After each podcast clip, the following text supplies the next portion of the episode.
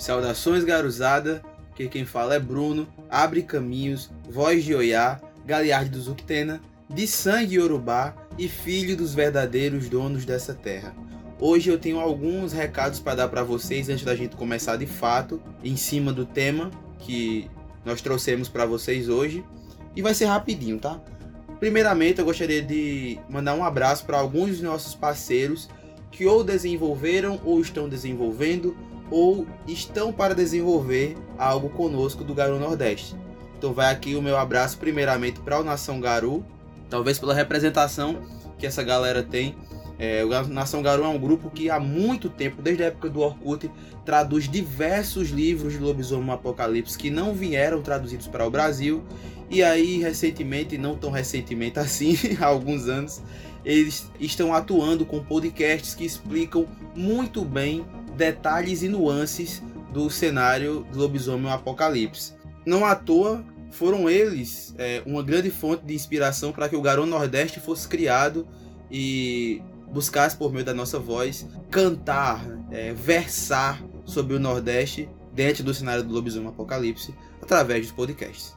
Então, pessoal, Nação Garu, vocês podem é, procurá-los no Instagram, no Spotify, no YouTube e agora também é, eles estão na Twitch.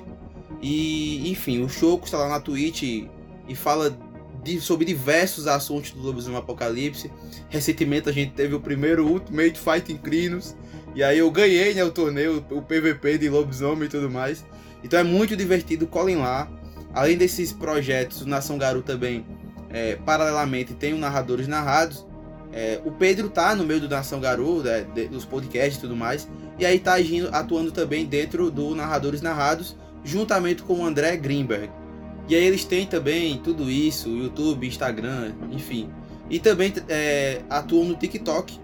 E recentemente eles é, iniciaram um Apoia-se, do qual você colabora com um determinado valor e em resposta você recebe diversos benefícios e o maior deles, que eu acho que é a causa mais nobre dentre toda, todo esse trabalho deles, você pode colaborar é, para que eles levem um RPG para pessoas que demograficamente não têm acesso a esse jogo que a gente adora tanto. E também para jovens que estão cumprindo, cumprindo medidas socio, socioeducativas e tudo mais. Então é um trabalho bem bonito. Dê uma olhada lá, galera, no Narradores Narrados. Os caras são fodas. Recentemente eu joguei com o André Greenberg e tudo mais. Enfim, colhem lá, tá? Agora quero mandar um abraço carinhoso para a Crônicas da Kombi. É, vocês já estão colhendo alguns frutos do crossover que a, o Crônicas da Kombi está fazendo com a gente aqui no canal. Nós estamos publicando alguns contos e planejamos lançar muitos outros, porque claramente os caras são foda para interpretar personagens e registrá-los em contos, como vocês puderam ver nos últimos que nós lançamos. Eles são uma galera que também atua dentro do cenário do lobisomem apocalipse, só que traz uma visão um pouco cômica, um pouco mais cômica, um pouco mais divertida do cenário e tudo mais. Então, se você quer catar referências assim e morrer de rir com as diversas referências que são muito bem utilizadas por eles, procurem por Crônicas da Kombi, seja no Instagram ou seja no Facebook. Um abraço, inclusive, para o Rafael Trilha do Vento, para o Thiago Lucas e para o Rafael Trindade, que são as pessoas lá de dentro do Crônicas da Kombi que eu tenho mais acesso, né? E por fim, quero mandar um abraço carinhosíssimo para a Matilha e a Sociedade Capi Remoto. Eu não vou explicar para vocês o porquê do nome ser Capi Remoto. Vocês vão ter que procurar eles no YouTube, na Twitch, no Instagram. Vão seguir, vão acompanhar e vocês, quando vocês entenderem o motivo deles se chamarem Sociedade Capi Remoto, vocês vão ficar maravilhados com essa criatividade, assim como eu fiquei.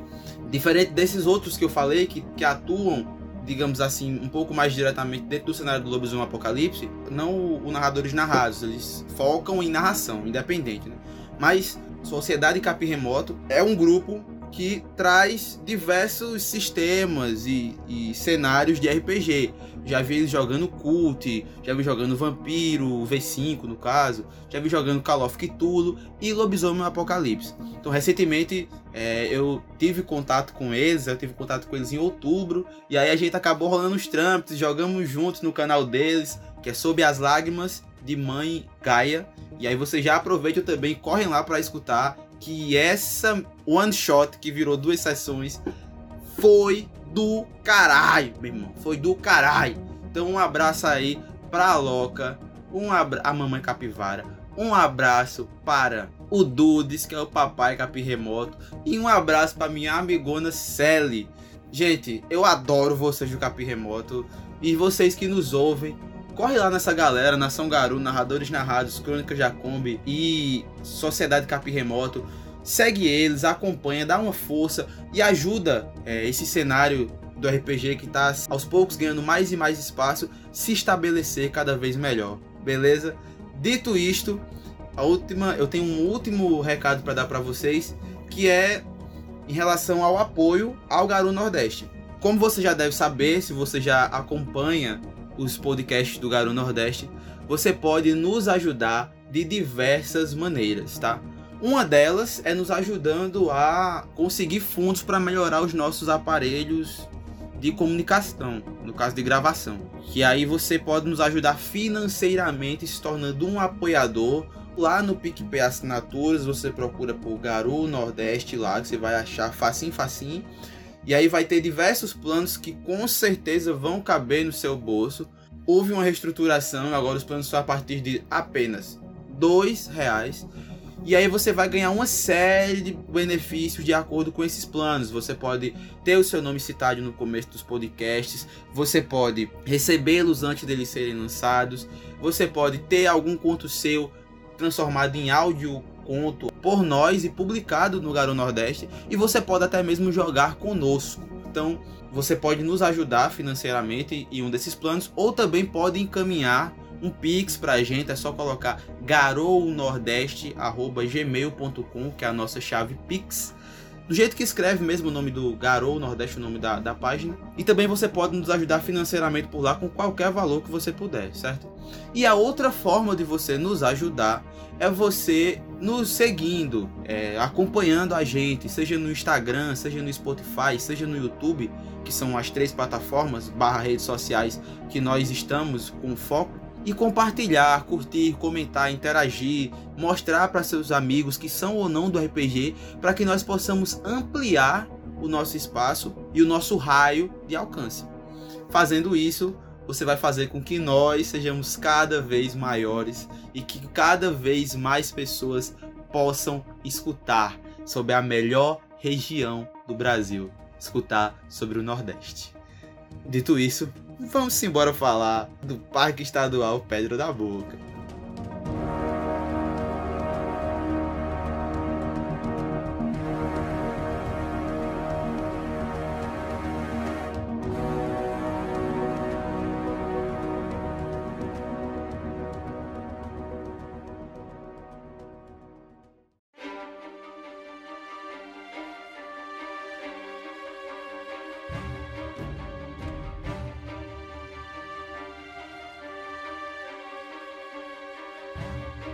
Então, galera, hoje eu não estou sozinho e eu quero que você, por gentileza, se apresente para os nossos ouvintes. Alguns deles vão reconhecer a sua voz, porque o nosso convidado ele participa da crônica que está saindo agora, que é a Diáspora. É, ele é o Galiardi, roedor de ossos da equipe. Mas por favor, se apresente, diga seu nome, augúrio, tribo, diga o que você quiser de você. A casa é sua, meu filho. Olá, pessoal, saudações, né? Meu nome é Evandro. Como o Bruno falou, né? Eu, eu participei na diáspora, né? Lá com o Cantador, Cantador dos Esquecidos. Não sei se alguém conhece. E como o Bruno se apresentou, né? Eu também tenho um augúrio e um, uma tribo de coração, né? Eu sou um Filodox, né? Eu filho de Gaia. É, Filodox aí eu não podia nem escolher outra tribo. Acho que se eu escolhesse, diriam que eu tô mentindo. É, mano, até quando ele escolhe outro augúrio, Ele é Filodox, tá ligado? É, eu comecei a jogar lobisomem lá por volta dos anos 2000, em torno de 2003, 2004 ali. Eu acho que eu já, já tinha contato com o cenário. É, talvez eu acho que não tinha jogado ainda, mas já ouvia falar, porque eu joguei, na verdade, com um, um, um mestre que já é conhecido aqui, talvez de, de vocês também, né? Que jogou lá da. Quem? Perkson. PC. Perkson? É, exatamente. É, ele foi meu, meu quem me iniciou aí nesse, nesse cenário de lobisomem. Ah, mano, Justiça Animal, pô, de Crônicas da Mata Branca. Inclusive eu joguei com ele, né? Com o Minaye, Voz de Oiá, galera do Zucterno e por aí vai. Inclusive, Perkson, que fique registrado aqui. Muito obrigado por trazer o Evandro para nós. É, foi uma crônica bem longa. A gente jogou uns três anos. Essa, essa, na verdade, não uma crônica, não. Foram várias crônicas, né? Na verdade. É, foi, foi seguindo a patota, né, mano? Pô, a gente começou o Cliff mesmo, posto 1, e foi até Adren. Né? Conseguiu fazer toda essa evolução aí. Eu só vou pedir desculpa, né? Porque eu, eu joguei com Aaron Cria de Ferris, né? Ah. ah, mano, Aaron tudo bem, mas cria de Ferris, né, mano? Mas olha, tá, tá, eu não vou, eu não vou me, não vou me, me, me ressaltar sobre os cria de Ferris, porque o podcast não é sobre isso. Continue, continue. Eu vou pedir desculpa, pô. Eu tinha, eu tinha o quê? Uns, uns 19, 20 anos. Eu era novo, eu era novo, eu era imaturo ainda. Tu era jovem. Sim, mas de cria pra filho de guerra realmente é um, um processo diferente, né, mano? De mudar pra tribo talvez uma das mais agressivas para talvez a tribo mais pacífica, o que busca a paz entre a nação Garo, dentre todas, né? É verdade. É verdade. Mas enfim, agora que a gente se apresentou, hoje é, nós iremos falar sobre o Parque Estadual Pedra da Boca, localizado na cidade de Araruna, na Paraíba. E aí, tu já visitou o lugar lá, mano? Ah, já visitei várias vezes. Várias vezes. quantas vezes? Eu não lembro quantas vezes. mais de 10? Não, mais de 10 acho que não. Mas eu visitei bastante e, e eu não visitava pra, pra ir bate e volta. Eu visitava pra acampar. Então eu passava, às vezes, alguns dias lá acampado. Que inveja, cara. Fazendo minha própria comida. E, Que mas inveja. Rola. Mas se eu. Mas principalmente dava preguiça, eu comia lá no restaurante do seu Tico mesmo. É mais fácil. Pelo menos tem, né? Onde eu vou acampar, geralmente fica muito longe, fica tipo 1,40 da civilização. E aí a gente passa 3, 4 dias, leva os cuscuz, leva cuscuzeira, faz fogo lá, enfim. Vem cá, é, Evandro, quando foi a primeira vez que tu esteve lá? Eu, eu deve ter sido em torno de 2012, 2013, assim, eu acho que foi as primeiras vezes que eu fui. E tu conheceu por meio de quem? Eu acho que eu comecei a, a fazer pesquisas assim sobre essa questão de sobrevivência, de acampar, e comecei a pesquisar na Paraíba que locais eu poderia dar essa iniciação, né? Aí eu convidei dois amigos, né? Eu lembro que convidei dois amigos e a gente foi. Acampou, de- teve uma noite que choveu muito, a- alagou as barracas dos meninos. Ô, mano, por que tu não me conhecia nesse tempo, hein, cara? A gente tem que marcar esse acampamento, viu, cara? Porque, inclusive, vai ser nesse dia que a gente vai se conhecer pessoalmente, né? Espero que seja. E aí, qual foi a última vez que tu colou lá, na Pedra da Boca? Já faz um tempinho, porque eu comecei a trabalhar em 2019 no Ceará, então eu fiquei muito tempo distante daqui da Paraíba, e depois foi a pandemia, né? Quando eu voltei pra Paraíba foi a pandemia. Pelo menos uns três anos aí quase que não dá para não tive a oportunidade de fazer nada do tipo. E por que pra tu é um lugar do Nordeste que tem destaque o suficiente pra ter um podcast aqui no Garu Nordeste, onde a gente vai trazer ele para o cenário do Lobisomem Apocalipse? Ah, vamos lá. Por quê? Pra mim, porque pra- pessoalmente, né? É o meu lugar, um dos lugares preferidos que eu tenho da, daqui da Paraíba. Eu adoro ir pra lá e, e subir, fazer trilha. Eu também. e ficar lá curtindo o, o ambiente e pelo, pelo tamanho do, do que o parque é, né? Real, são, são 157 hectares que compõem a região do Parque Estadual. Né? E é um complexo rochoso, né? Tem várias pedras lá, não é só a Pedra da Boca que, que tem lá. Por mais que seja o nome do parque, seja a pedra mais famosa, existe um complexo de pedras lá e que a gente vai discutir um pouquinho aí sobre algumas delas que são bem importantes para o parque, não só para o parque, mas questão de história mesmo, porque tem pinturas rupestres, não, na, na Pedra da Boca não tem, mas em outras pedras tem. Então o parque tem uma importância muito grande foi local indígena, né? Que índios viveram lá há muito tempo atrás. Então, ele tem toda uma história por trás aí do, da, do Parque Estadual da Pedra da Boca. Ei, meu filho, esse podcast promete, não perca a atenção, não se distraia, porque a gente tem muita coisa para falar a respeito do Parque Estadual Pedra da Boca.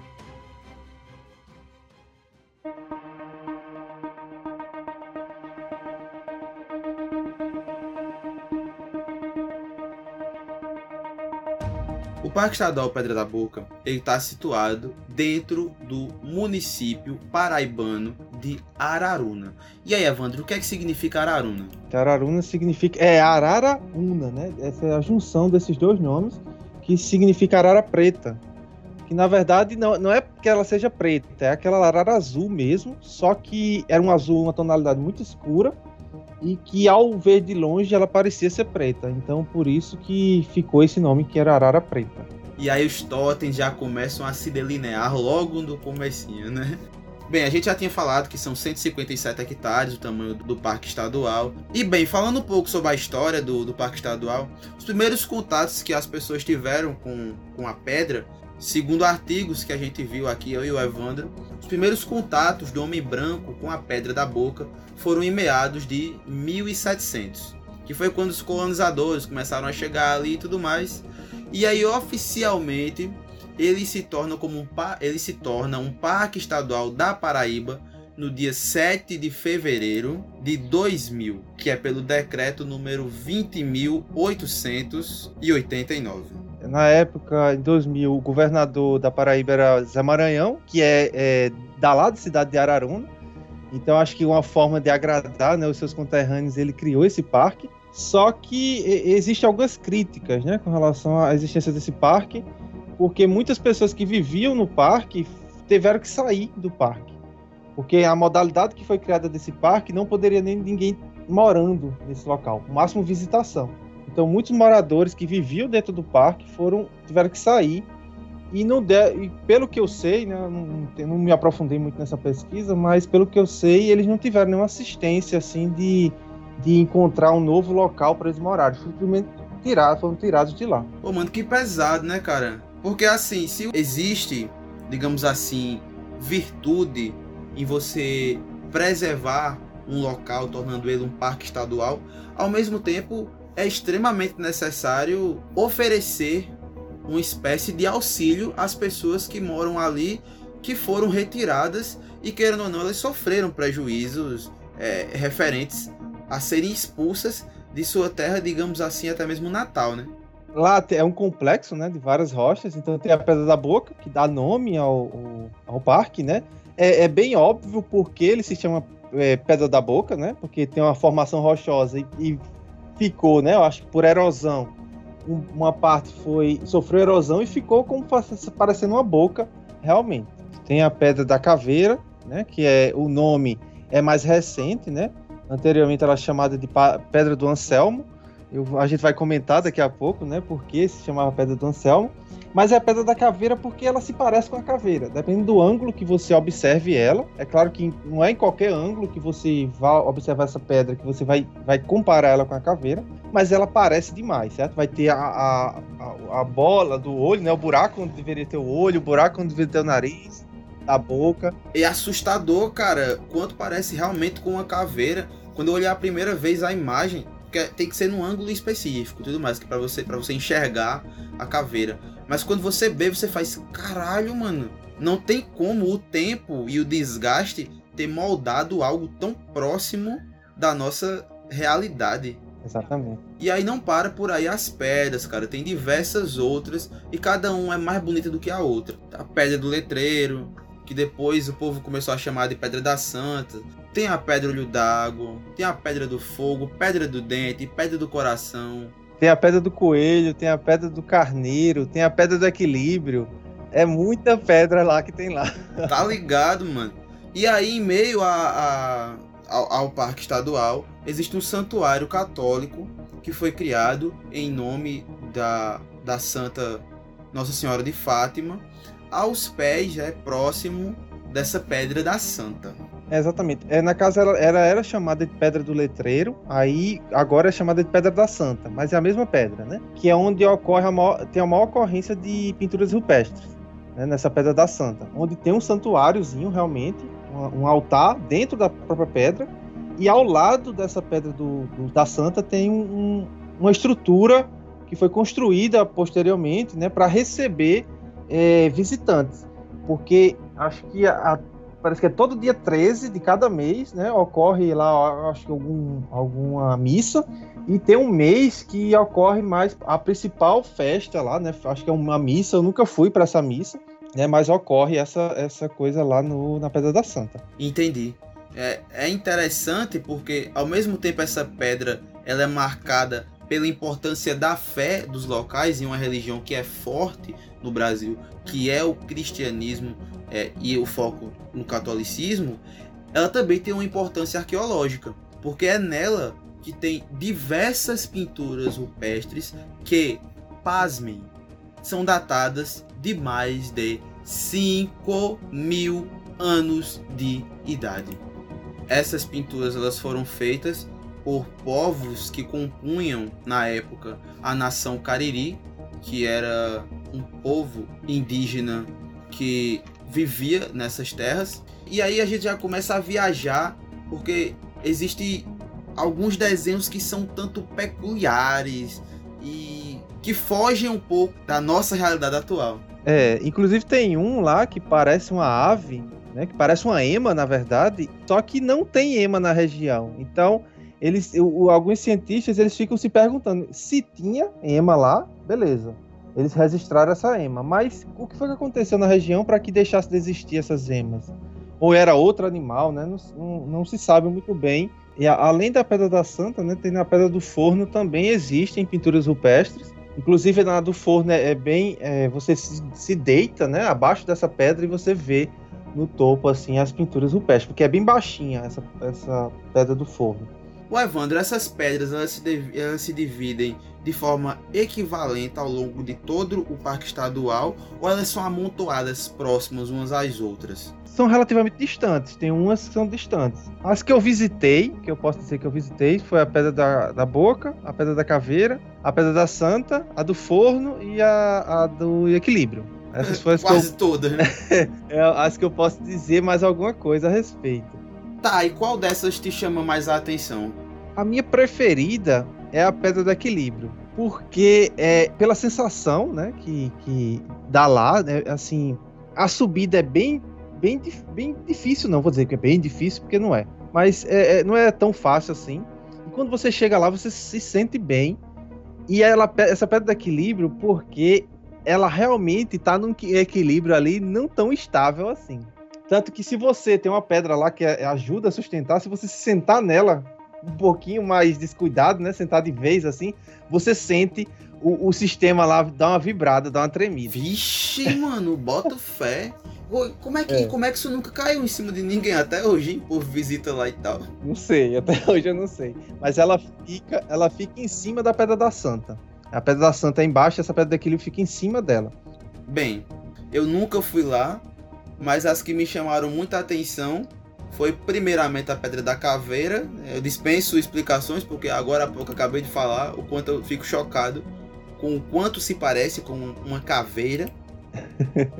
e tem a Pedra da, da Boca, que é a pedra mais conhecida, que inclusive o Parque Estadual leva o nome dela, que realmente parece uma boca em meio a um, uma, a uma pedra que floresce, digamos assim, logo na entrada do, do parque estadual, mas tem uma pedra que para mim tem uma atenção particular, que é a pedra Olho d'Água. Ela tem esse nome porque existe uma caverna né, abaixo dela e lá tem uma fonte de água cristalina, potável e tudo mais, cara. Tem uma nascente, mano. É, essa pedra eu nunca visitei, não.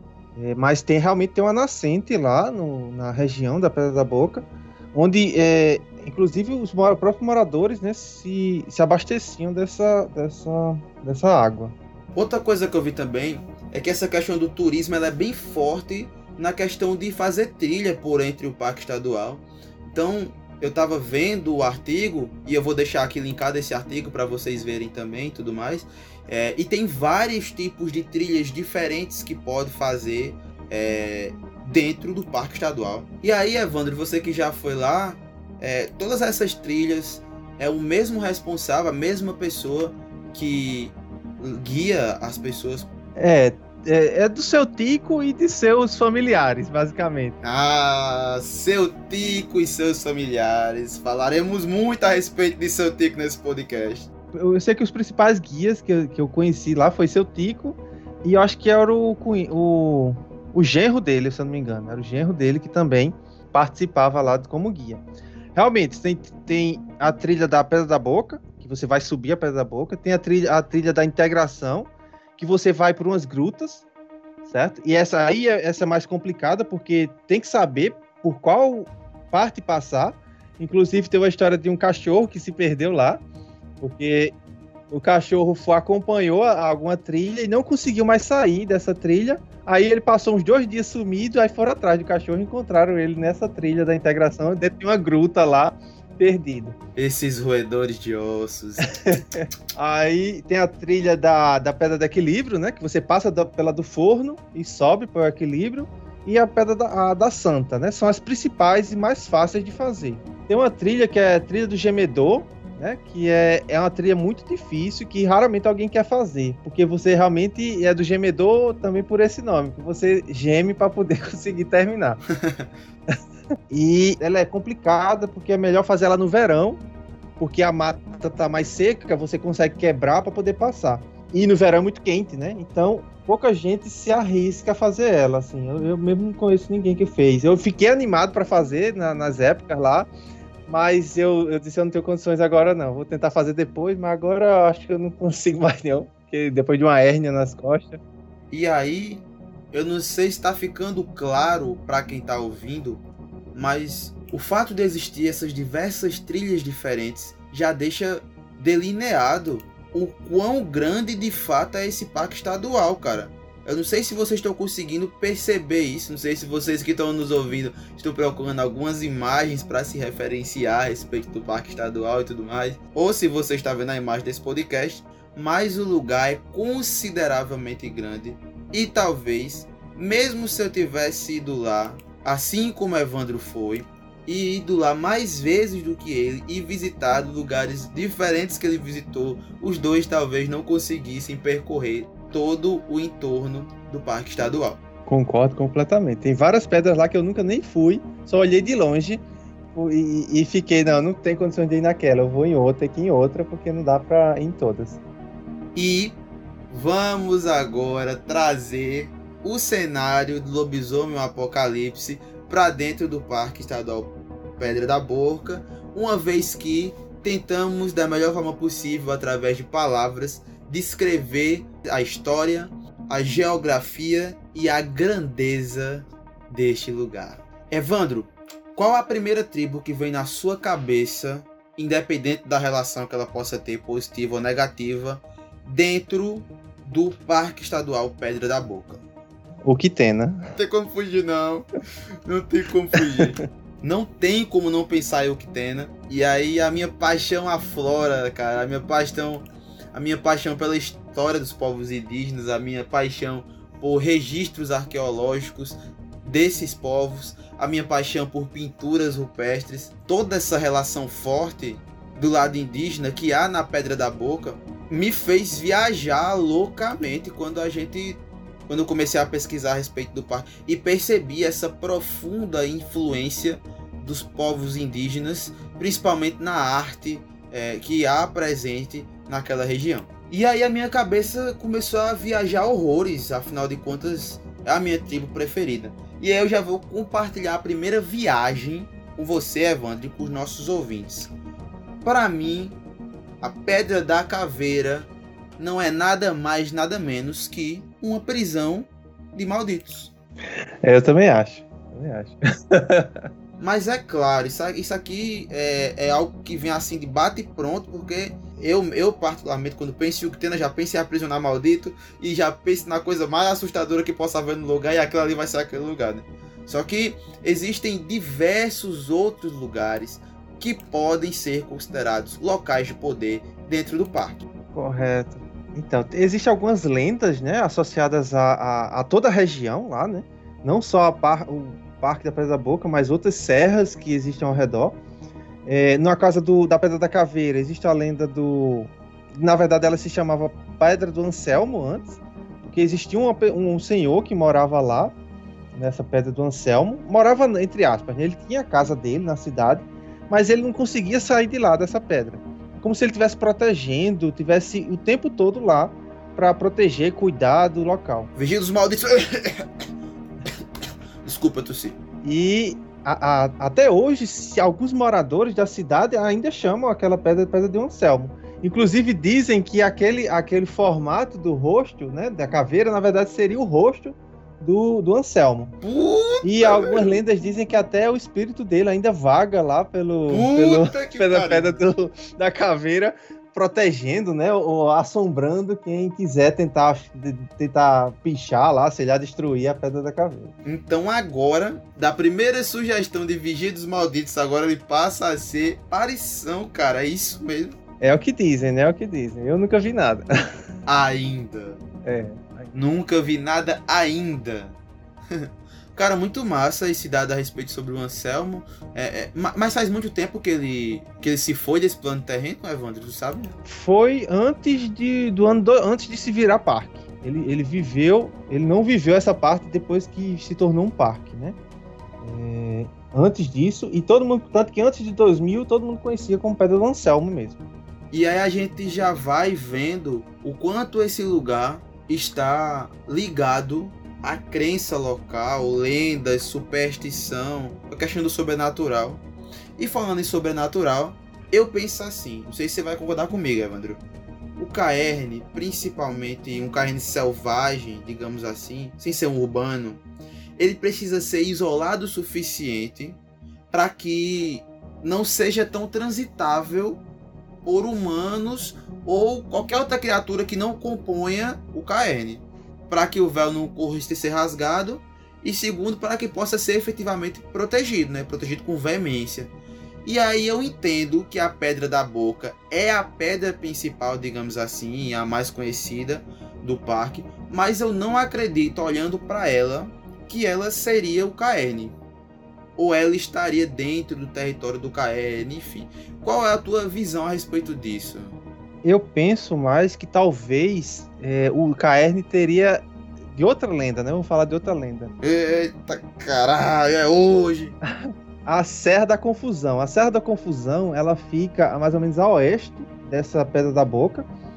E a lenda que tem lá é que você, se você entrasse, uma pessoa que não conhece, entrasse dentro dessa mata da Serra da Confusão, você se perdia. Meu Deus, velho.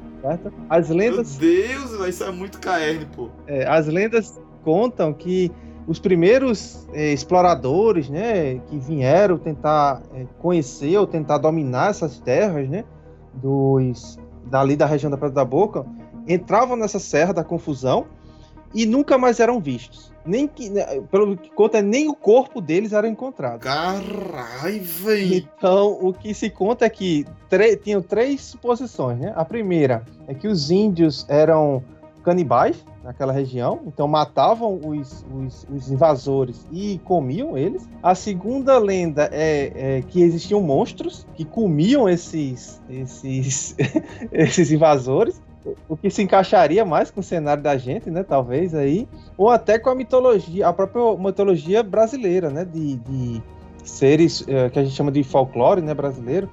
Mas poderia também se encaixar nisso. E a terceira lenda é que as próprias pedras, né? A pedra da boca e a pedra da caveira é, davam fim a essas pessoas. Meu Deus, minha mente tá explodindo aqui, velho. Mano, dessas coisas que tu falou, eu já consegui imaginar 3 bilhões de, de realidades que podia ser abordado em lobisomem, cara, tá ligado? Pronto, é, é, essas lendas são essas. Então, talvez a Serra da Confusão fosse o principal local, assim, de poder daquela região por, por não conseguir uma pessoa simplesmente entrar lá e, e desvendar tudo que tá lá dentro. É, e pegando esse teu gancho, antes que eu esqueça, porque eu tenho uma memória volátil, tu falou que nessa serra das confusões as pessoas desapareciam e não voltavam mais. E existe uma espécie de mutualismo entre a Wild e um Caerne, que é quando a Wild vaza para um plano natural, no sentido literal, que é chamado de abscesso, se não me falha a memória, foi traduzido assim pelo Nação Garu, se não me falha a memória. Se não me falha a memória, abscessos nos caernes, em que, como eu disse, a Wild vaza. Profundo poder de caos primordial e falta de ordem, falta de padrão, falta de forma. Então todas as leis da física vão para casa do cacete. Tudo que você entende como certo e errado, lógico e ilógico, se quebram. Todos esses conceitos vão para uma porra. E aí tu vai imaginando como deve ser um caerne na, na, nessa Serra das Confusões se realmente houvesse um abscesso da Wild ali. Exatamente. e aí, consequentemente, se aquela é uma passagem, se de fato é um caerne, podem vazar coisas ou surgirem coisas fora do conhecimento, né? fora da, do, do saber mortal, saber humano, como górgonas, por exemplo, que para quem não sabe as górgonas são como se fossem os fomori da Wild, né? Quando a Wild toca existências vivas e ao retira o padrão, retira a lógica delas e cria coisas absurdas. E provavelmente, seguindo a linha de raciocínio, poderiam ser essas criaturas da Wild que vazaram pelo, pelo abscesso ou por um limiar, enfim, que faziam com que as pessoas desaparecessem. Ou as pessoas desapareciam na floresta porque enlouqueciam graças ao Wild. Não havendo a existência de um caerne, você veria algum outro local de poder ali na, na, naquela região? É, assim, eu acho que alguns metamorfos poderiam ter, ter sua presença ali, como a, o, os. Não, eu vou falar Corax, né? Que está associado aos corvos, mas não é obrigado a ser um corvo, né? Poderia ser alguma ave semelhante. As gralhas, cara, tá ligado? É, as gralhas, exatamente. Pelo próprio nome da, da cidade, que já remete a isso, que, e que conta-se que por, por, se vê, né, as pessoas, os, os, aventureiros, né, os desbravadores que existiam, dizem que viam muitas dessas essas araras na região e achava que era tranquilo, assim, ela chamava atenção, dava aquele encantava nas pessoas e fazia com que elas entrassem, ah, deve ser tranquilo, deve ser fácil. Aí quando entrava, ocorria justamente na Serra da Confusão e se perdiam. Então não sei se era uma, uma, uma meio que uma estratégia aí de, de, da própria Wild aí de, de acabar com invasores.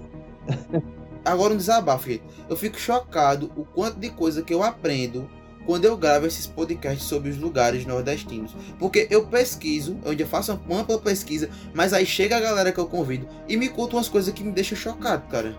E aí Provavelmente foi por isso que a Weaver, quando descobriu o que acontecia lá, como uma ação na mesma força e na mesma magnitude de retorno e de resposta ao Wild que estava tomando cada vez mais proporções gigantescas, ela saiu expulsando todo mundo de lá, catalogou como um parque estadual, padronizou o máximo que ela pôde aquele lugar.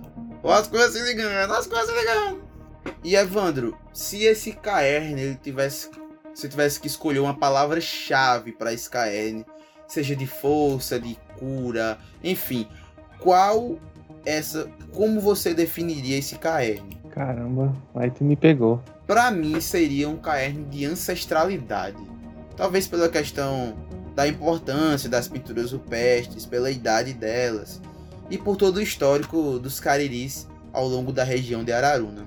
exatamente. E, e, e, se fala muito que os indígenas ali de, daquela região, né, é, Rio Grande do Norte, subindo para o Ceará, foram das grandes resistências também à invasão do, do, daquela região, né? Principalmente do gado, né? Dos fazendeiros que levavam gado para a região. Sem dúvida. Ele disse que foi um dos, um dos grupos indígenas que mais resistiram.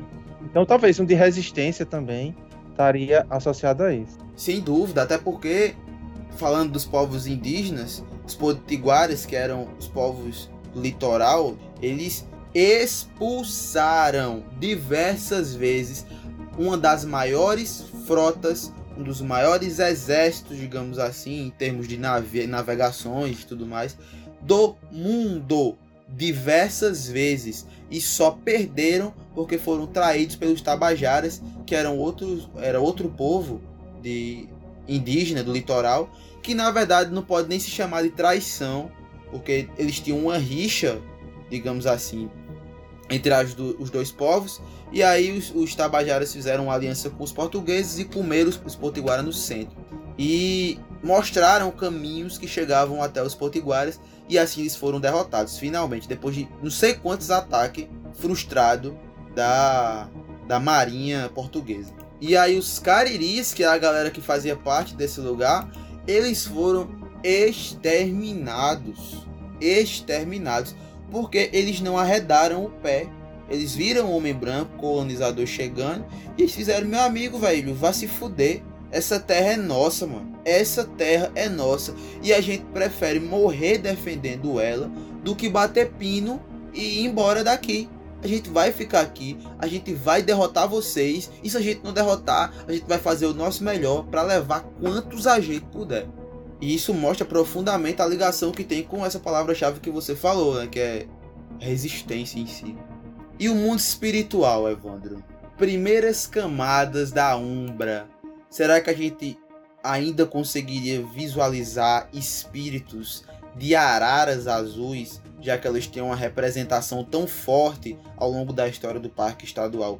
Ou será que elas já estão extintas por, ter, por não existirem lá tanto tempo? Cara, eu não sei, bicho. Mas acho que talvez fosse possível, sim, ter, né? Pelo próprio nome da cidade, talvez mantivesse vivo essa. essa... Inclusive, é, recentemente foi até colocado uma estátua lá, próxima da Pedra da Boca, com um arara. Né? Uma estátua de um arara lá. Eu vi isso, acho que foi, dois, foi ano passado, eu acho, colocaram. Então, acho que ainda é vivo, talvez espírito sim, né? Acredito que sim.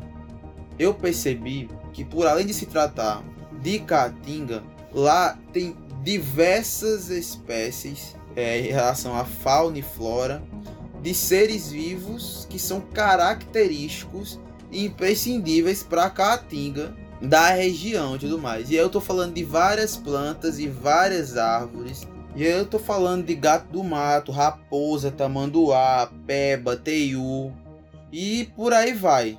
Eu acho que poderiam existir alguns espíritos relacionados ou à flora ou à fauna característicos da caatinga. Isso, isso, bem forte.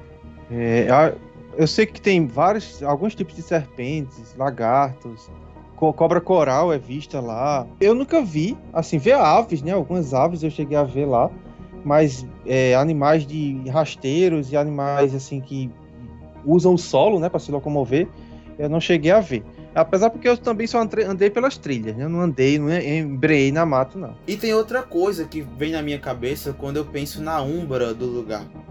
Pode ser que algumas ou todas as pedras dentro do, de Ara, do, do parque, ou dentro do caerne, ou nos arredores, elas sejam despertas, sejam espíritos despertos. Por elas serem visitadas demais, ou evidenciadas demais, ou ovacionadas demais, elas ganharem, digamos assim, um, um espírito desperto na Umbra, ao invés de ter um espírito em Modorra, por exemplo.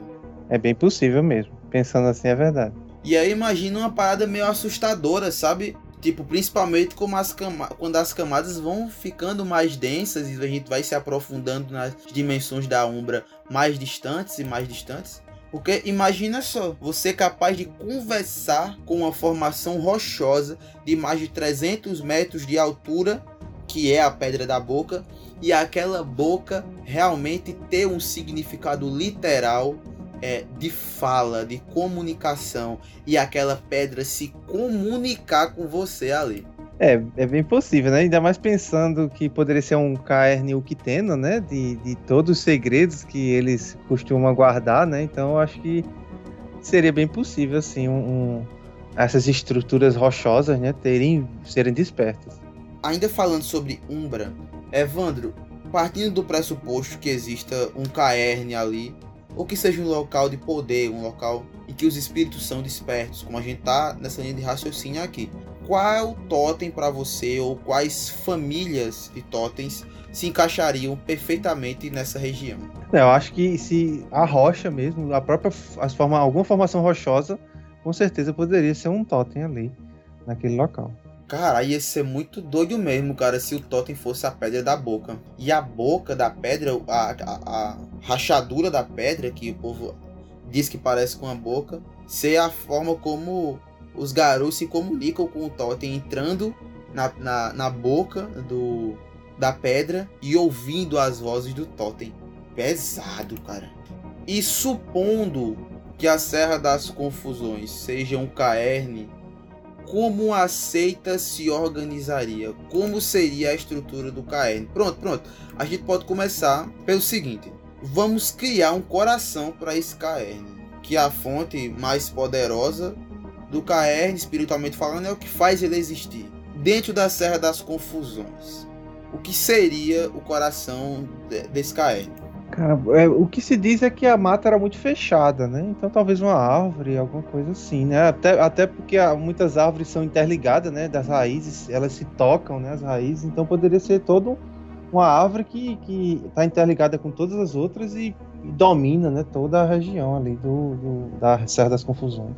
E aí esse seu Tico, ele e sua família seria o parente que cria trilhas para que perambulem no parque, que aproveitem o parque é, e tenham uma falsa sensação de que conhecem o parque pelas trilhas, mas que essas trilhas nunca levem para as divisas dos caernes. É bem possível, é bem possível. Porque eu, a história que eu sei dele é que ele é desde criança que ele mora lá. Certo? Então ele, ele cresceu com o pai dele lá. E eles caçavam, né? De caça de subsistência, não era caça assim de exploratória, não. Então eles caçavam para poder comer, era, era só o, o básico mesmo. E para mim ele é a pessoa que mais protege aquele parque hoje em dia, de, de conscientizar os, os visitantes de, de não jogar lixo, de proteger os animais, de ele encontrar um animal, ele pegar esse animal e é, devolver para a mata. Então, por mais que ele tenha caçado um dia, né? mas hoje em dia ele não precisa mais disso e, e ajuda a proteger aquele parque. Seu Tico ali, agora existem algumas pousadas, né? Como o ambiente foi teve um crescimento turístico, né? Algumas pousadas passaram a existir, mas é, é, o seu Tico ali é a principal referência de todo mundo. Vai, vai, às vezes vai bombeiro fazer treinamento lá, vai aeronáutica, vai exército fazer treinamento lá, e seu Tico tá lá ajudando eles a fazer os treinamentos. Caraca, pô, diga aí, pô, os armários do exército, tudo suando pra fazer artilharia, e seu Tico lá, não, pô, bora, poxa, bora por aqui, sobe essa pedra aí. E, e seu Tico é tão famoso assim, e, e, e vê que ele é resistente, porque se conta que, ele mesmo conta que teve um infarto durante uma trilha. Caralho, é o quê, mano? Ele teve um infarto durante uma trilha e desceu, desce, voltou para poder ser atendido. Caralho, mano, é o quê? Ele não simplesmente caiu lá na trilha e ficou esperando socorro, não. Ele mesmo parece desceu e, e, e foi para o hospital. Aí vi e descobriu que tinha sido um infarto. Olha, cara, o Verso está arrumando com todos os argumentos possíveis para dizer que seu tique é parente do roedor de ossos, cara. Também acho. Porque, meu amigo, a resistência dele, a história do cara, a superação dele. E eu acho que ele deve ser profundamente feliz com a forma como ele vive. Com certeza, com certeza. Ele, ele, como ele fala, é, você se sente empolgado com ele, assim, você se sente vivendo aquela história que ele, que ele tá contando. De tanto amor que ele, ele conta e, e, e, o tempo todo que eu posso, às vezes, eu faz muito tempo que eu não vou lá, mas o tempo todo que eu posso buscar notícias sobre ele, para ver saber se ele tá bem, se ele ainda tá fazendo as trilhas, eu busco, porque para mim, tanto que eu ia até jogar com, com o Perkson, né, uma, uma, uma história, né, uma crônica, que acabou não rolando, mas eu ia fazer um personagem em homenagem a ele, que ia se chamar seu Tico. Caralho. Ia chamar Tico que era, era um, um Corax que eu ia fazer, que se chamar Tico, porque eu, eu, eu pra mim é, é um, um, parente meu. Ele pra mim é um parente meu que eu, eu gosto muito. Caramba, mano, que foda, mano. Eu, eu quero de verdade conhecer seu Tico. Na verdade, eu, eu, o que eu gostaria era de deitar numa rede, sabe? Numa varanda assim. E, e ficar conversando assim amplamente com o seu tico a noite todinha, ouvindo tudo que ele pudesse me contar a respeito sobre as coisas que ele vivenciou dentro da, daquela região. Ele deve ter muita história louca, mano, sério, na maior. Com certeza.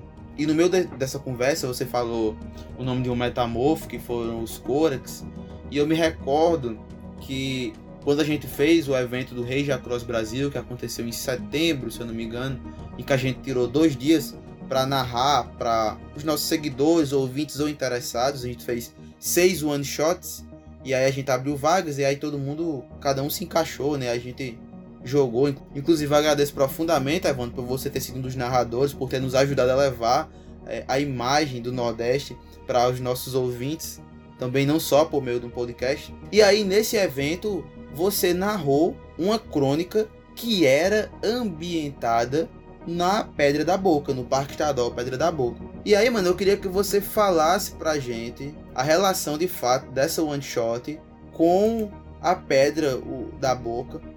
E se você já teve outras experiências enquanto narrador é, que você abordou a Pedra da Caveira ou Parque Estadual, por assim dizer. É, primeiro eu que agradeço, né? Porque fazia muitos anos que eu não jogava, eu não jogava nada jogado absolutamente nada de RPG. A Hyperson me convidou para participar do, do, do Garu Nordeste, assim, para entrar no grupo do WhatsApp. Acho que ele pediu a vocês, né, para me colocarem lá. Sei lá, acho que foi do que tu colocou, nem lembro, mano. Ah, pronto. Aí eu entrei, né, e passei e comecei a vol voltei a jogar, né? Então eu que agradeço aí a, o Garu Nordeste por, por, me permitir jogar novamente Lobisomem. Voltando, então, eu fiz uma história onde existia uma Corax, né? Porque se conta, é, se você for, for, hoje lá, acho que não, ainda deve existir, você vê alguns escombros de uma, de uma casa que tinha dentro do parque. Que provavelmente essa, essa mulher ou viveu há muito tempo atrás, ou devido a se tornar um parque, né, ela acabou tendo que ser obrigada a sair lá do parque. Então existem uns escombros lá e dizem que era uma mulher que vivia lá, mas ninguém sabe quem era. Então a minha história foi justamente essa, que tinha uma Corax lá que vivia nesse parque e eu, eu fiz, ah, esse esse esse caerno só podia ser de Uktena. Então ela viu o Corax, que a, qual é a missão do Corax? Descobrir tudo que acontece, tudo que tá rolando, ele tem que estar tá com o olho dele lá vendo. Cabueta de Gaia. É, exatamente. E ele não é ver as coisas e guardar, como é o Smocolé, né? Só guardar o segredo, de guardar a memória de Gaia. Ele não, é, é ver o sai contando. Sai contando pra todo mundo. Desgraça chata da miséria. Aí imagina um Corax dentro de uma região onde provavelmente tinha Octenas, então, que, que adora segredo e adora esconder o segredo, né? Porque ninguém da nação Garu sabe do segredo do, do, dos Uctenas, só eles mesmos. E ninguém sabe, cara, porque, tipo, um erro comum é os jogadores de lobisomem acreditarem que é um conhecimento comum da nação Garu, que todo mundo sabe que os Uctenas aprisionam malditos. Quando na verdade não é bem assim que as coisas funcionam, né? Que nem a questão dos pesos de prata serem loucos.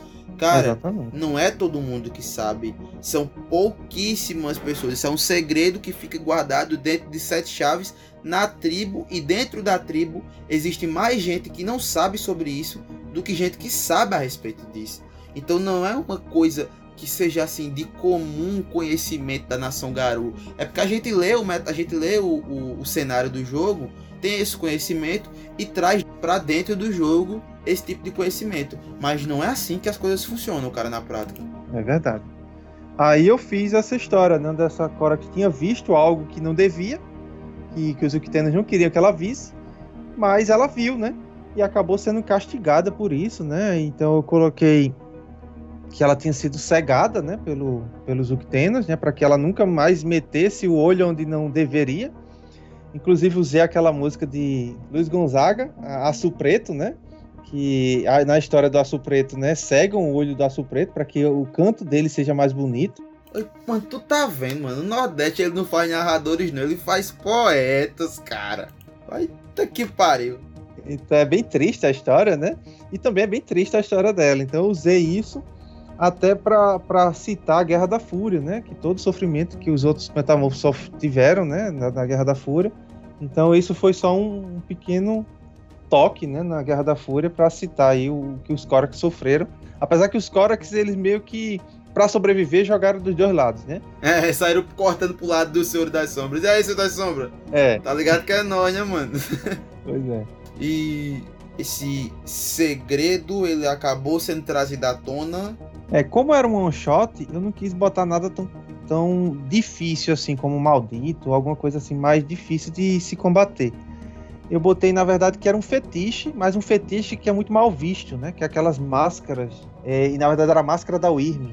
Eu coloquei como um fetiche, que é um fetiche que às vezes causa que não causam, não tem bons olhos com ele, né? Às vezes prefere destruir aquele fetiche porque tem um maldito aprisionado naquele fetiche. Então ele só tem aquele poder porque tem um maldito lá. Então, é, às vezes é melhor destruir e matar o maldito do que. Então, por isso eu coloquei uma coisa mais simples, que fosse mais fácil deles resolverem. Isso é muito o que tem, né? O fato de guardar para si algo tão grotesco como esse, pela curiosidade de entender aquilo. Faz muito sentido isso, de obter algum benefício, de obter algum conhecimento, alguma sabedoria daquele item. Olha, cara, o que a gente já sugeriu aqui, nesse pouco tempo de conversa, já dá para fazer uns 350 crônicas, focado na pedra da boca. Eu pensei é, alguma coisa sobre a pedra do equilíbrio, como fosse uma espécie de profecia, sabe? Quando causasse um. Aquele, ela tá instável naquele momento ali, mas alguma profecia disse que quando ela cair daquela, daquela, daquele ponto, a poderia acontecer alguma coisa. Então eu pensei nisso, tá vendo? O apocalipse podia começar, é, mano. Sei lá. Se fosse um sinal do apocalipse para o início, né? Eu acho que, devido à lenda desse Anselmo, além de tudo que a gente já falou, eu acho que há um grande potencial para existir uma espécie de alguma crônica ou aventura que queira trazer algum elemento ou referência com aparição no Parque Estadual Pedra da Boca. E também porque, é, não só pela questão do Anselmo, das pessoas falarem que veem a alma dele lá nos arredores da Pedra da Caveira, mas também porque, pelo que pude entender, existe um certo histórico de mortes dentro do Parque Estadual na, nas, é, ao longo da, das matas, subindo as pedras, enfim, pessoas já morreram ali no, ali no Parque Pedra da Boca. Isso, já se conta que algumas, às vezes por descuido, né? De, de, da forma de, de não respeitar os limites, não respeitar. Pensa que tudo vai vai dar certo. E aí teve, se eu não me engano, teve um, um, jovem que foi descer, né, uma das pedras lá e começou a correr, só que não conseguiu parar mais não conseguiu parar mais, aí acabou caindo de uma certa altura e, e veio a falecer, né? Então não é não é tão incomum a possibilidade de ter é, aparições lá, né? Se fosse levar para o cenário de World of Darkness, né? Além do que a gente também poderia criar, também pode ser criada ali uma espécie de trama que envolve os metamorfos, como Evandro já falou. Só que aí podia abordar outros metamorfos além dos Corax, Talvez seja um lugar do poder dos Balan. Talvez seja um lugar vi visitado por algum motivo específico, por alguma importância específica. De Mocolé, que são os homens crocodilo, né? Os Balan é, são, é o povo onça. Talvez o que esteja aprisionado tenha profunda relação com alguma raça metamórfica. E por aí vai. É, os, vocês, vocês ouvintes precisam entender que assim como esse, essa conversa aqui tá gerando essas ideias aleatórias, que a gente, a gente, não programou quase nenhuma, garanto a vocês, as ideias irão fluindo na cabeça de vocês se vocês se permitirem viajar, olhar para esse lugar, imaginar esse lugar e sugerir que pode acontecer espiritualmente, sobrenaturalmente ali. Eu acho que sim, um outro metamorfo que poderia ter mais, mais evidência no Brasil é o Naga, né? Porra, sim, mano. E lá tem, tem a incidência de serpentes, né? A coral, a cobra coral é avistada lá no parque. Então, eu acho que falta disso também no, no, no cenário brasileiro. Eu acho que os Naga. Eu acho que os Naga são um problema muito sério, porque a origem deles vem ali da, do Oriente Médio ali, da, da, do lado de lá, né? Do, da, da Eurásia ali, do Oriente Médio, essas coisas. E eles esqueceram que não existe só cobras lá, né? Porque aqui nas Américas, a incidência de cobras, o número de espécies de cobras, cara, é altíssimo. Até pela questão da biodiversidade que nós temos aqui no nosso país. E com o Nordeste não é diferente. Acaba que não faz muito sentido ter esperado que é, as nagas de lá viessem para cá junto com as colonizações e, e, tudo mais, entende? Mas enfim, eu, não, eu não, não vou sair muito da pauta e vou voltar da pauta fazendo uma pergunta para você. Dicas para jogadores. Evandro, vou pegar você de rasteira agora. De Paybuff. Se você fosse fazer um personagem que tivesse ambientação na Pedra da Boca, que personagem seria esse? Agora. Tchau. Beijo. Pode, pode ser metamorfo, não? Pode, pode ser, pode ser, pode ser. Então, então já tem um personagem pronto, já que é o meu Corex lá, o Tico. Fui ludibriado, fui dibrado. Foi, foi, verdade.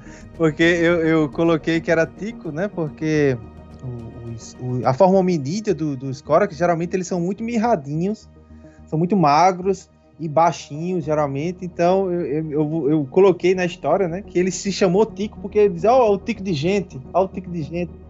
Então ele, ele não sabia, né, que ele era um corvídeo, né? Ele, ele nasceu corvo, não, não era um hominídeo. Então quando chamava o Tico, ó, o Tico de gente, ó, o Tico de gente, ele pensou que era o nome dele e começou a se a, a associar como o nome dele.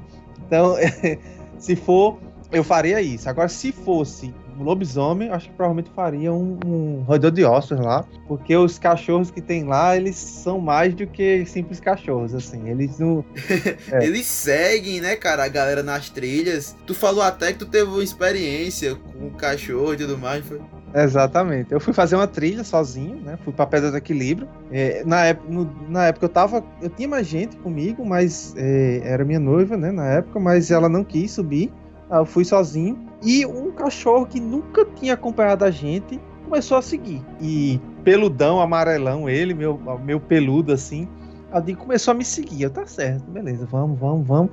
E, a, e ele ia, ia, e eu digo, aí eu fiquei a, a ter pena, pô, o bicho tá me acompanhando, ele vai beber o quê? Aí comecei a dividir minha água com ele. Aí eu, eu, eu abri a torneirinha do, da bolsa, né, de, de, de água, aí ele, ele bebia, bebia água. Aí daqui a pouco ele ia pro dentro do mato e se prendia nas ramas do mato. Eu disse, isso só tá tendo trabalho. Aí lá vai eu entrar no mato, soltar o cachorro. Filha da Aí puta. beleza, ele voltava pra trilha comigo. Aí subiu até a trilha, do, até a pedra do equilíbrio, a gente ficou lá um tempo. Ele esperou todo o tempo que eu fiquei lá, ele ficou comigo. Quando eu desci, ele foi descendo comigo. Eu sei que minha água acabou antes do tempo. Era eu e ele. Dividiu pros dois. Foi. E e depois eu, eu comentei com o pessoal, né? Ele disse que fazia isso e quando ele se prendia no mato, aí o povo não de, deixava ele, ele, ele solta, ele faz esse propósito. Aí ele solta. ou seja, ele não tava só me acompanhando, ele tava tirando onda com a minha cara enquanto eu subia. Então... É só, é só drama, é só pra chamar a atenção, Hagabashi, fila da puta. Acabou de surgir uma ideia para um Hagabashi dos vendedores de ossos, habitante, Lupino, habitante da Pedra da Boca, viu? Engancha moita. o apelido dele lá era galego, né? Galego, galego, galego. Aí, aí. Eu vou dar minha colaboração em relação à dica de, de personagens também. E eu pensaria, assim, em um peregrino silencioso. É verdade, acho que dá muito certo. Muito certo mesmo. Que talvez tenha abraçado a causa de cuidar da passagem ou cuidar dos, das aparições que ficaram aprisionadas, que ficaram entrelaçadas à região da Pedra da Boca. E aí ele perambula ao longo do parque estadual pelas trilhas, buscando por essas almas para entregar para elas ou encaminhá-las para seu descanso final. Também como sugestão fica um, deixa eu ver, uma fúria negra, cara Fúria Negra. Porque essa questão da, da Wild ser forte, e eu dei a sugestão de que uma fonte de poder, o, o coração do KR, pudesse ter uma ligação muito forte com a Wild, a ponto de ter uma espécie de abscesso e tudo mais. Eu acho que Fúrias Negras e Garras Vermelhas seriam personagens perfeitos para esse tipo de cenário por conta da proximidade e do culto que eles têm para Wild. Então, como os gás vermelhos já são uma coisa mais delicada para se trazer para dentro do cenário brasileiro, por serem lobos e, enfim, enfim, já eh, não, não vou me prolongar nessa discussão. As Fúrias Negras são as melhores candidatas a se adaptarem em um caerne dessa, dessa magnitude. Acho que nos tempos áureos, né, da Serra do, da Confusão, com certeza tinha garra lá. É, quem sabe? Não sei. Mas Folha Negra tenho certeza que, inclusive, é uma tribo que se encaixa perfeitamente ao longo de todo o Nordeste. Todo o Nordeste. E aí eu já falei de Peregrino Silencioso, já falei de Fúria Negra. E aí eu fico pensando se alguém me jogasse dentro de um cenário que giraria em torno da Pedra da Boca, não é novidade que eu faria, sem a menor sombra de dúvidas, um Uktena. E até se essa pessoa que fosse narrar pra mim tivesse jogado comigo nas últimas sessões, aí que saberia que eu jogaria de Uktena, porque as últimas três ou quatro sessões que eu joguei na minha vida, eu joguei de Uktena. E a maioria delas com o mesmo augúrio, né? Uktena Galeade.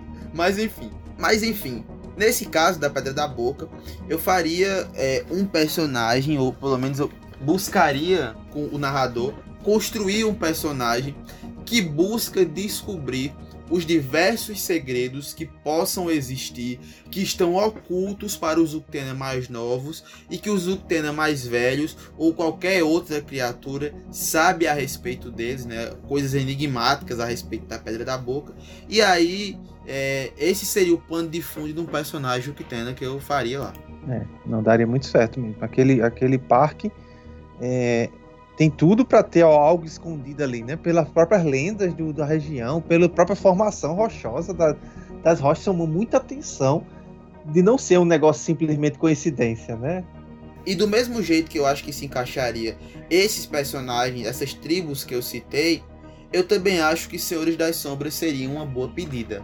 Por quê? Pela questão do que eles poderiam adquirir a seu favor caso eles descobrissem o que está por trás, que segredos guarda aquela pedra. É, nesse quesito, a motivação se aproxima entre o que tem e Senhor das Sombras, mas aí há duas motivações diferentes, né? Um é para benefício próprio, para poder, e o outro é para conhecimento. Se bem que conhecimento é poder, o que relaciona os dois de novo, mas vamos seguir em frente. A gente falou muito sobre a parte da Pedra da Boca, Agora, complementamos o aspecto geográfico histórico do lugar com a nossa visão do lobisomem apocalipse e eu até espero que tenha ficado claro é, e de fácil entendimento e que vocês tenham se entregue a essas viagens que nós tivemos ao longo dessa conversa, essas ideias loucas que a gente teve. E agora, né, gente, é, é, estando aqui às portas dos momentos finais, geralmente quando eu chamar alguém pra cá, é um turbilhão de ideias assim, sabe? Foge até foge do controle às vezes. E eu gostaria de agradecer profundamente a sua presença, Evandro. Eu acho que é de extrema importância ter alguém que conhece aquele lugar, que visitou aquele lugar e que adora aquele lugar para fazer coro junto a mim falando a respeito dele e trazendo ele para dentro do cenário do Lobisomem Apocalipse. Evandro, muito obrigado por ter topado esse convite, tá certo? Eu que, eu que agradeço, né, o, projeto Garo Nordeste, né, eu acho que isso aí, isso aí para mim foi muito bom, que eu pude, pude voltar a jogar, certo? E sobre o parque aí, visitem o Parque da Pedra da Boca, vale muito a pena. Respeitem né, o ambiente, né, e não guardem seu lixo, né, e lixa no lugar do, tem que colocar lixo no lixo, né? Não deixar lá no parque. Inclusive tem uma, tem uma plaquinha lá na, na entrada do parque que eu acho que é a única coisa que você pode tirar daqui são fotos. Então, eu acho que é, é isso é importante de, da preservação do, do, local, né? Então, lá é muito bom. Não visitem apenas porque a Juliette falou que era, era legal lá. Visitem. Sem comentários. porque realmente isso, é, eu vi um, um cara lá comentando sobre isso, né? Que se tornou talvez um excesso de visitantes, tá com muito visitante lá, então não está comportando e está é, começando a ter li, mais lixo do que o normal sendo, sendo no, nos ambientes, muita visitação. Então, é, é, tudo é bom com controle, né? Nada demais, tudo demais é veneno, né? Com certeza. Eu vou deixar aqui os links, tanto daqueles parceiros que eu citei no começo do podcast, quanto das nossas referências e também links a respeito do Parque Estadual Pedra da Boca, rede social que foca no Parque Estadual Pedra da Boca e tudo mais para que vocês possam também encontrar suas próprias respostas, as suas próprias informações a respeito do Parque Estadual. E por fim, eu gostaria de agradecer a todos vocês que nos acompanharam até esse momento. E eu quero lembrar que você que está me ouvindo é nordestino e conhece algum lugar muito, muito foda que você acha que casa perfeitamente com Lobisomem Apocalipse, seja um caerne ou qualquer coisa dentro do cenário, cara, procura a gente no Instagram, ou no Facebook, ou no YouTube. Comenta lá, comenta aqui nesse podcast.